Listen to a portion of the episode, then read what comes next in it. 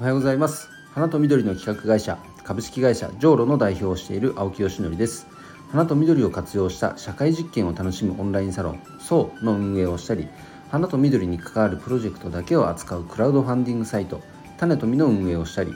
関わる人と地球のみんなに優しい花送り花向けの展開をしたりしています、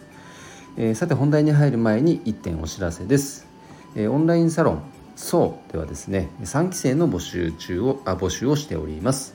え、花かけるまる植物かけるまるといった社会実験を通じて、え、商品サービスに落とし込んでいくそんな、えー、プロジェクトをいくつか展開しております。今現在進んでいるプロジェクトでいうと花かける子供とか花かけるサードプレイス花かける VR といったこう花とかね植物を通じてどんなものと掛け合わせたらどんなプロダクトサービスが生まれるのかということをまずはこう立ちプロジェクトを立ち上げてねで具体的に進めながら改善を繰り返して社会実装をしていくそんなような、えー、プロジェクトをいくつも同時進行で走らせていると。そんなオンラインサロンでございます。えー、お花は好きなんだけど別に花屋さんになりたいわけじゃない。けどもなんか花に関わることやってみたいな。というね漠然と考えてる方って結構いらっしゃると思うんですよね。でそんな方にとってはすごくフィットするオンラインサロンだと思いますので是非一度、えー、プロフィール欄の URL から覗いていただけたら嬉しいです。ビットリンクっていう URL をまとめるサービスの中に、えー、貼ってありますので是非、えー、一度ご覧ください。えー、ということで、え今日の本題はですねえ美意識を育て始めてみたということについてお話をしたいと思います、えー、先日ですね日本の美意識で世界初に挑むという、えー、西陣織京都の西陣織の、えー、舗装舗装というブ,、えー、ブランドって言ったらいいのかな、えー、染め物屋さんって言ったらいいのかな？えーとのその舗装社長が書かれている本で、本を読んだんですね。で非常に僕は勉強になりましたしこのもともとなんだろうこの自分でちゃんと言語化できていなかったんですが美意識とか綺麗にするとか美しいとかそういうものってやっぱり僕好きなんですよね。なんかやっぱり美しいあ素晴らしい綺麗だなっていうものにはやっぱり心を奪われたりします。まあ綺麗な女性はもちろんのことあの例えばプロダクトデザインが素晴らしいとかなんか設計が綺麗とか、まあ、ウェブサイトで言えばやっぱ作りが綺麗とかもそうですよね。UX が綺麗とか。やっぱそういうものにすごくこう目を奪われたりもするので自分もやっぱ生み出すものというのはやはりその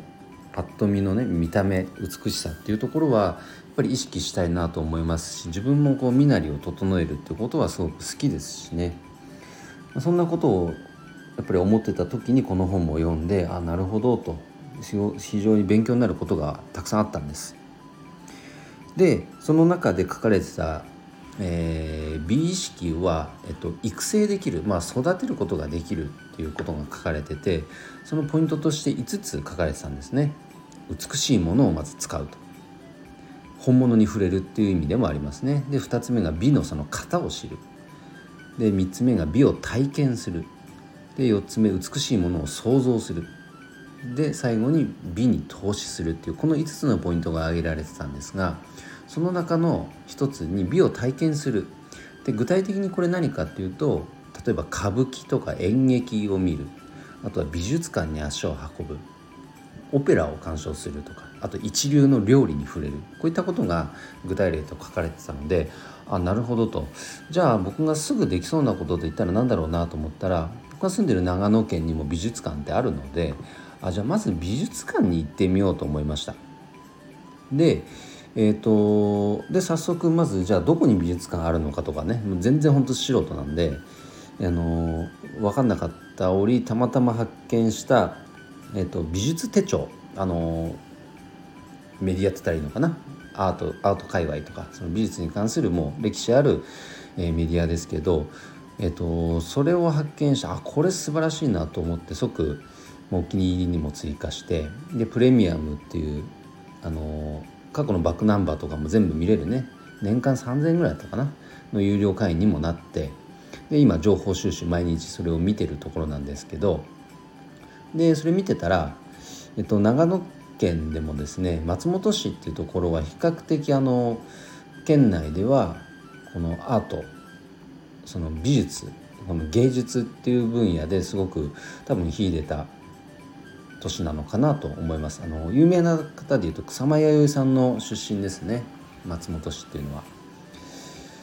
そう。でその松本にあるパルコでパルコで美術館っていうイベントが結構長い間やってて第4クールぐらいまでやってんのかな。で調べたところ今月いっぱいでそれが終わりだって書いてあったんであこれは行かなきゃと思って、えー、来週月曜28日に早速、えー、もう行く予定を立てましたであとはもう3月入ってすぐ僕が住んでる隣の上田市ってところでも上田市のこの美術館があるんですがそこでもなんだ？巨匠たちの子供の頃だっけ？なんだっけ？そのような巨巨匠たちが、えっと、幼かった頃に描いたアート？なのかな？そういうコンセプトの展示会もあるみたいなのでこの2つは行ってこようかなと思います。でそれとあとね B に直接関係あるのかな？分かんないけどあのシャネルの、えーと、いわゆるココ・シャネルですね。が数々の名言を残しているんですけどその本を買ってみました。でこれ読むことで今読み始めてるんですけどココ・シャネルの思想とかね考え方こういったところに触れることができるのかなと。いかにしてあのシャネルというブランドができていったかとか言葉の中からそれを垣間見ることができるんじゃないかなと思ってこれもちょっと今読んでるところですけど非常にやっぱねあの面白い。熱量があるというかこう力強さっていうのもすごく感じるし、まあ、時代背景もあったとは思うんですけれどもうんなんか、まあ、一経営者としてはね起業家としたらこのシャネルの言葉にもすごく勇気づけられることっていうのは今すでにあるなと感じています。まあ、こういったところからこの美意識っていうのは、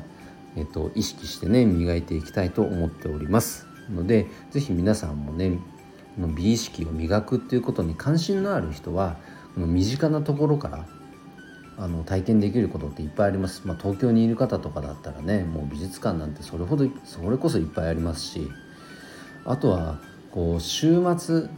とか時間ある時になんか工房とかに行って週末工房なんかクラフト体験してみるこういったところもまあいいのかななんて思います。ということで是非ね、え、こういった感性を皆さんで磨いていきましょう。ビジネス界隈においてもこの美意識このここを磨いていくっていうのは非常に今注目が高まってますのでね、え、僕もそこは磨いていきたいと思います。ということで今日の配信は以上で終わります。今日も一日頑張ろう青木よしのりでした。バイバイ。